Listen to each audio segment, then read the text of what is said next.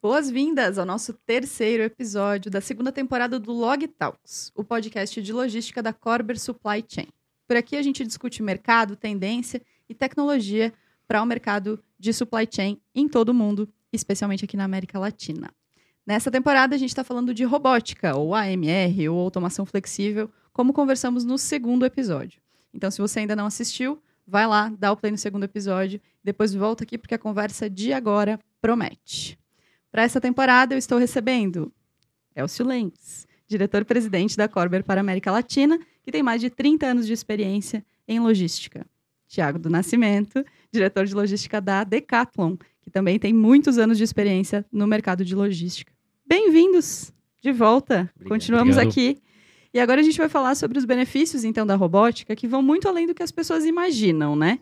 A gente já falou de alguns deles aqui nos nossos primeiros dois episódios, mas queria começar então falando dos operacionais, daqueles que todo mundo imagina, dos ganhos que todo mundo imagina que a adoção de ferramentas de robótica, e sempre lembrando que robótica não é uma coisa só, né? São ferramentas, é uma caixa de ferramentas inteira que é à disposição das empresas.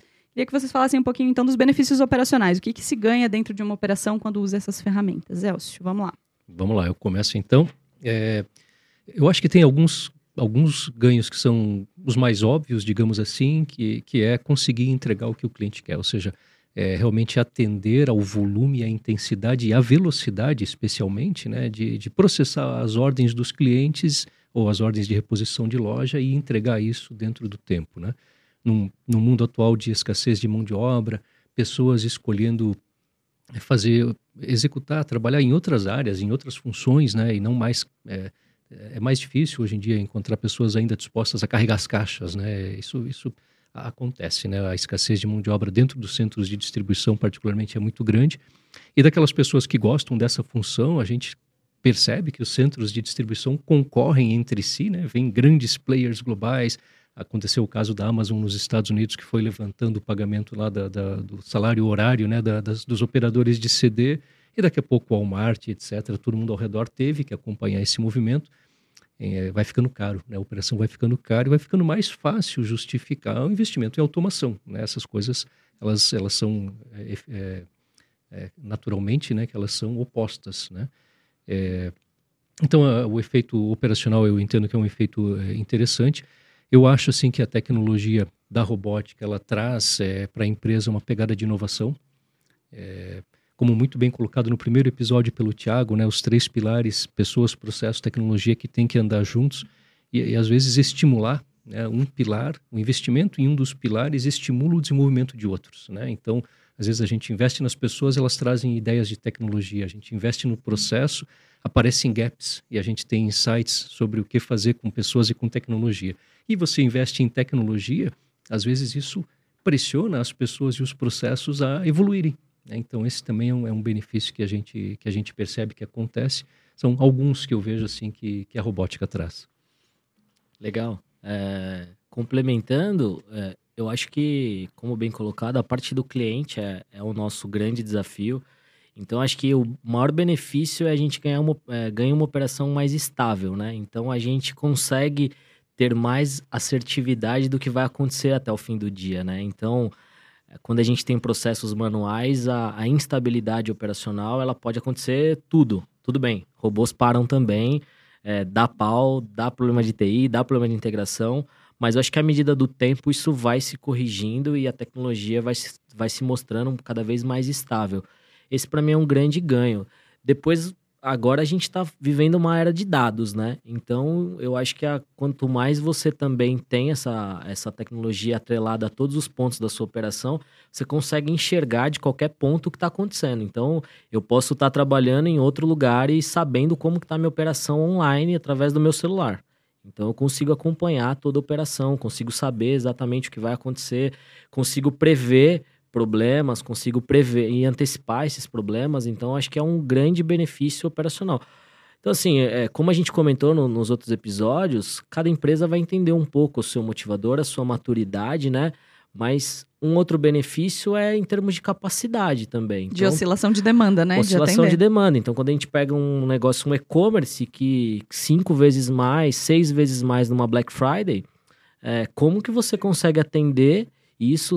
Vai ter que colocar duas mil pessoas para conseguir atender em um mês a sua operação. Então, é, é um, é um ponto a se pensar. Então, às vezes, é, você precisa de chão também, precisa de espaço, e aí, vezes, espaço, principalmente nos grandes centros, é cada vez mais escasso. Então, você consegue enxugar bastante a sua operação. Você consegue colocar mais estoque, como eu falei, dentro de um espaço menor, você consegue condensar a sua operação, é, você depende menos de instabilidades do, do dia a dia do negócio. Então, acho que são esses os principais quando a gente fala operacionalmente falando, sem ir direto para produtividade, né? Que talvez é o primeiro ponto que a gente fala, não, vai aumentar minha eficiência, vai aumentar minha produtividade, vou reduzir pessoas, vou reduzir custos. Não, é, isso é também, mas não acho que esse é o principal motivador. O principal é você ter uma operação estável, você vai garantir o que vai acontecer no fim do dia, você ter os dados e poder ali apertar os botões que, que fazem com que a sua operação alavanque e, sem dúvida, a questão de, de espaço, né? Que é um ponto que a gente hoje vive nos grandes centros, que é super escasso e que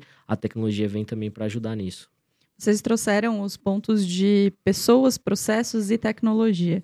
Então, falamos um pouco da tecnologia. Eu queria conversar um pouco sobre processos. Assim, quais ganhos vocês entendem que a adoção dessas ferramentas pode trazer nos processos? É, esses mesmos, celeridade, é, assertividade e, e, dado, ou tem algo, tem mais é, benefícios de processo? Porque eu vejo que tem muito, muitos processos que muitas vezes a gente não imagina que se tornam mais fáceis através da adoção de robótica, né? Então eu queria que vocês falassem dos processos.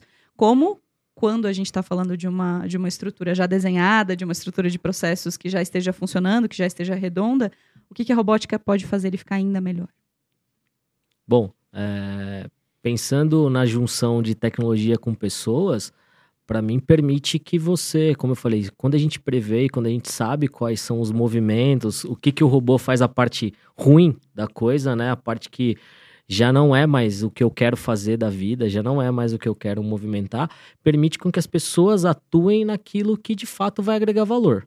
Então, acho que a agregação de valor nesse processo faz com que as pessoas se tornem mais importantes ainda para o negócio, né? Elas, precisam, elas vão precisar se capacitar ainda mais, é, vão precisar acompanhar um pouco essa tendência, porque, bom, elas que vão operar e vão garantir que o dia a dia funcione, mas também permite que a nossa operação seja cada vez mais acessível também, né? A gente possa receber outros, é, outros trabalhadores de, com, por exemplo, PCD, a gente consegue receber na operação, a gente consegue ter é, colaboradores que têm algum tipo de limitação de movimento ali, que conseguem atuar. Então, eu acho que torna também uma operação mais acessível, consegue é, ser mais democrático, pensando na logística, e não aquela coisa de só carregar peso, carregar caixa dia a dia, aquela repetibilidade, deixa que o robô faz isso e vamos colocar a galera para pensar e agregar valor ao negócio, né?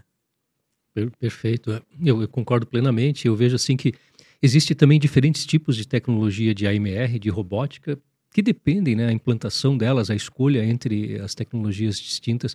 Eu acho que depende um pouco da necessidade e também do nível de maturidade, né, que, que a operação se encontra, né. Então a gente pode falar de um robô andando com as pessoas dentro dos corredores, por exemplo, limitando as pessoas a um espaço, ou permitindo que as pessoas fiquem limitadas né, na sua operação a um espaço, a um segmento de um corredor, sem precisar ficar andando por todos os corredores. Né? O robô vai até a pessoa, a pessoa faz o picking só nessa área pré-determinada, o robô vai para a próxima pessoa. Então a pessoa anda menos e faz uma tarefa mais nobre. Né? E é menos disruptivo, digamos, é uma tecnologia simples de implantar e, e, e não requer tanta maturidade, talvez organizacional. Aí você pode ir por um outro extremo quando a gente fala de goods to person, onde se uhum. cria um ambiente em que todo o picking muda efetivamente de processo, muda a cara né, da, da, da, execução do picking. Um investimento um pouco maior, é, um, é uma mudança, né, um change management necessário maior, um resultado maior para um outro nível, para uma outra realidade. Né? Então, concordo plenamente, eu acho que é bem isso, assim, né? Como a gente vem insistindo desde o começo nesse ponto, ele sempre aparece, eu acho que faz sentido que cada realidade vai ter uma resposta, né? Uhum. Mas o aprendizado eu acho que é muito rápido também das pessoas, viu? Bom, as experiências que eu tive olhando um pouco essa transformação, né? Onde a gente saiu, por exemplo, na Europa, saiu de um processo manual mais tradicional na parte de esteira e foi para essa parte mais de robótica, a aceitabilidade das pessoas foi muito mais rápida, assim. Foi uma transformação. Bom, a gente está vivendo essa era, né, de transformação tecnológica. Então, essa nova geração que está chegando é menos difícil de convencer quando a gente está falando de robótica, quando a gente está falando de inovação, quando a gente está falando de dados. É muito fácil é, implantar essa cultura. Eu, pelo menos, tive uma experiência dessa transformação de dados na Decathlon agora, onde o meu time ele tem uma aceitabilidade sobre as coisas impressionante que eu nunca tinha visto em outras experiências assim. Quando a gente fala assim, vamos transformar, galera, vamos transformar, tipo, é um sangue assim, uma energia e eu não senti essa essa necessidade, essa esse medo, sabe, de ah, eu vou perder meu emprego porque vai entrar robô, não, pelo contrário. A galera foi se adaptando e entendendo diferentes posições ali, então hoje a gente tem áreas que não existiam antes. Então a gente começou a colocar um pouco mais de inteligência, área de planejamento, área de Lean.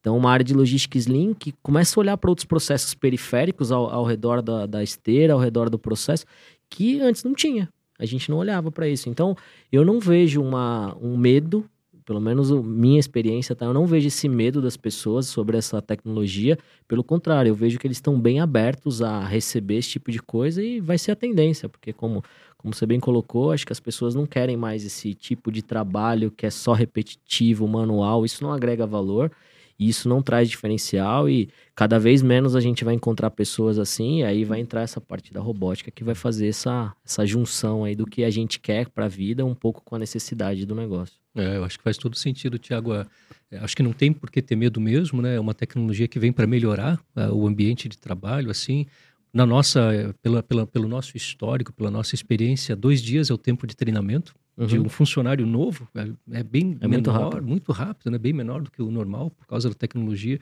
E a gente recebe muito feedback assim de que as pessoas acham realmente legal, acham cool, né, trabalhar Sim. com os robôs.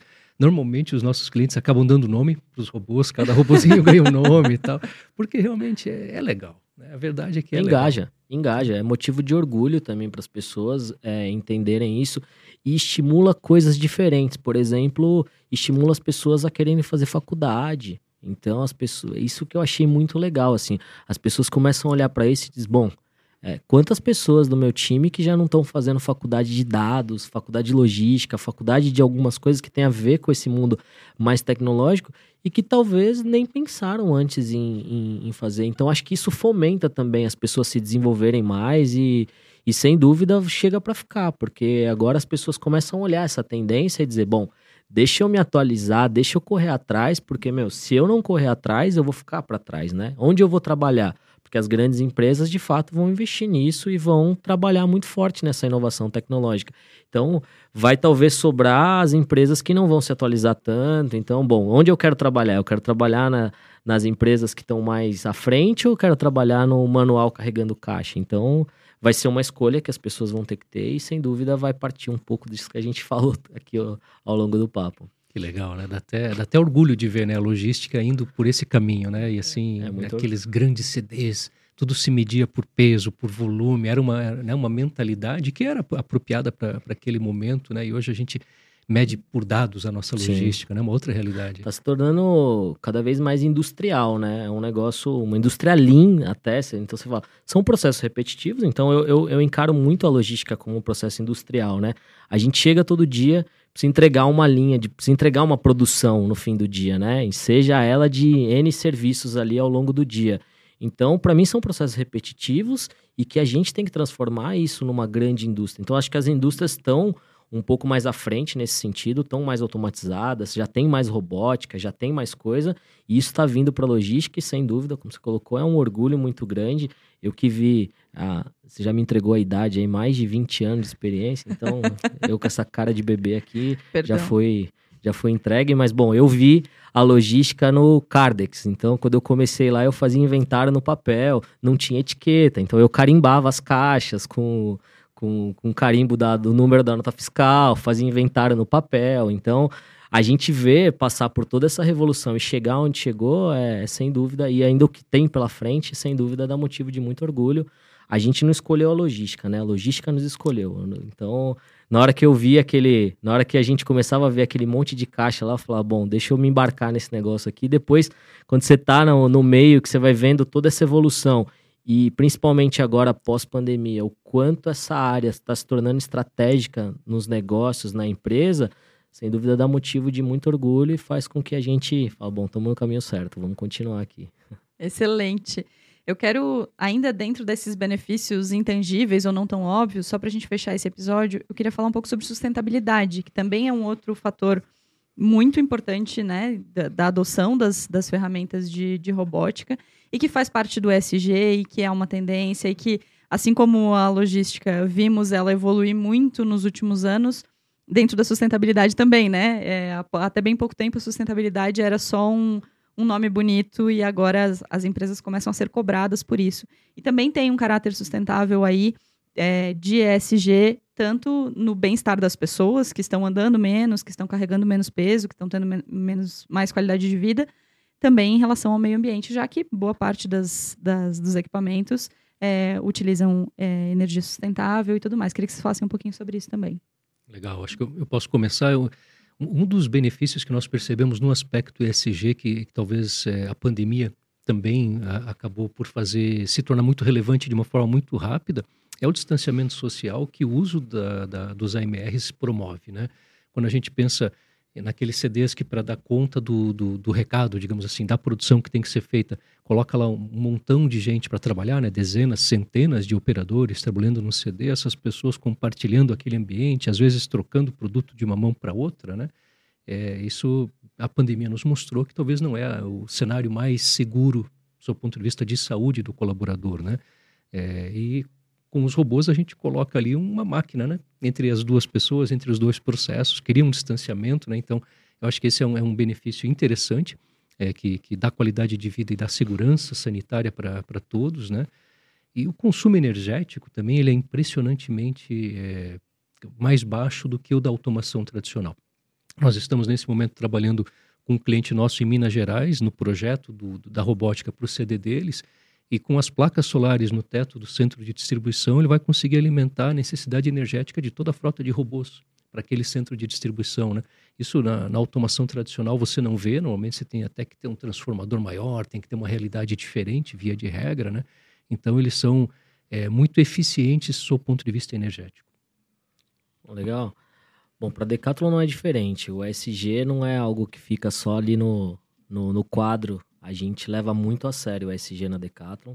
Isso tem um tema que a gente consegue ver SG em tudo, assim. Então tem oportunidade para mim em todos os pontos. A gente tem feito trabalhos até de eliminar etiqueta, trabalho de tirar o filme trash para substituir por bags retornáveis. Então, só no ano passado, para vocês terem uma ideia, a gente fez uma solução dessa que é super simples, de SG. A gente tirou o filme stretch, colocou o bag retornável e em um ano a gente economizou quase 15 quilos, 15 toneladas de plástico.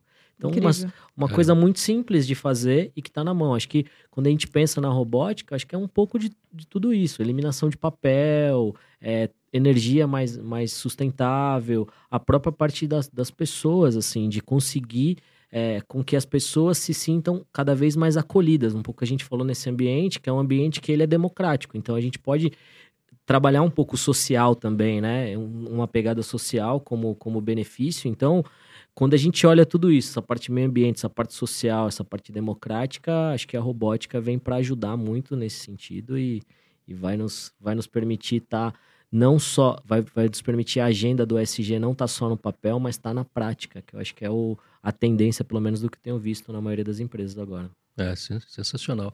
E tem um outro ponto, até para ver se você concorda com essa, com base na tua experiência, Tiago, com essa visão, assim, né? A gente tem um indicador clássico, pedido perfeito, né? uhum. né? Que todo, todo ser de logística conhece, né? E eu, eu sempre penso assim, quando a gente fala de abastecimento de um CD para uma loja própria, e há um erro, o nosso pedido perfeito ele raramente é 100%, né? Uhum. Então há erros né, no processo, é da natureza, né?